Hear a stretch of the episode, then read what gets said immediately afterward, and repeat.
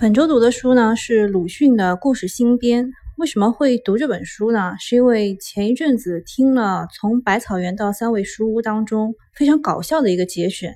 那在我们课文当中选的那一段就非常的不搞笑嘛。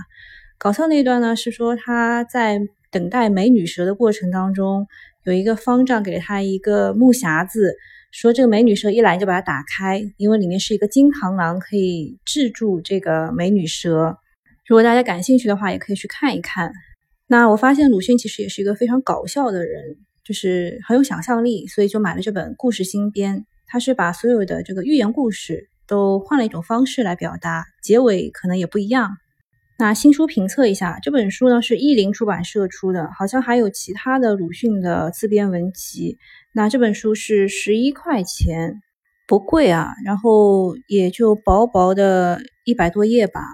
今天呢，就讲一讲序言。序言呢是说他当时为什么会编这个故事新编，是因为呢他在印《呐喊》的时候，只是想把不周山作为卷首或卷尾。那后来呢，他就把这个名字改成补天，女娲补天的这个补天。然后呢，又备足了八篇，就成了故事新编。那序言的最后啊，特别搞笑，他说。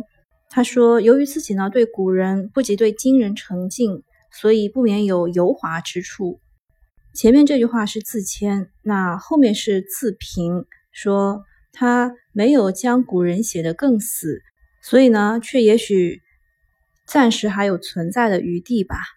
自序呢是写于一九三五年十二月二十六号的，到此结束。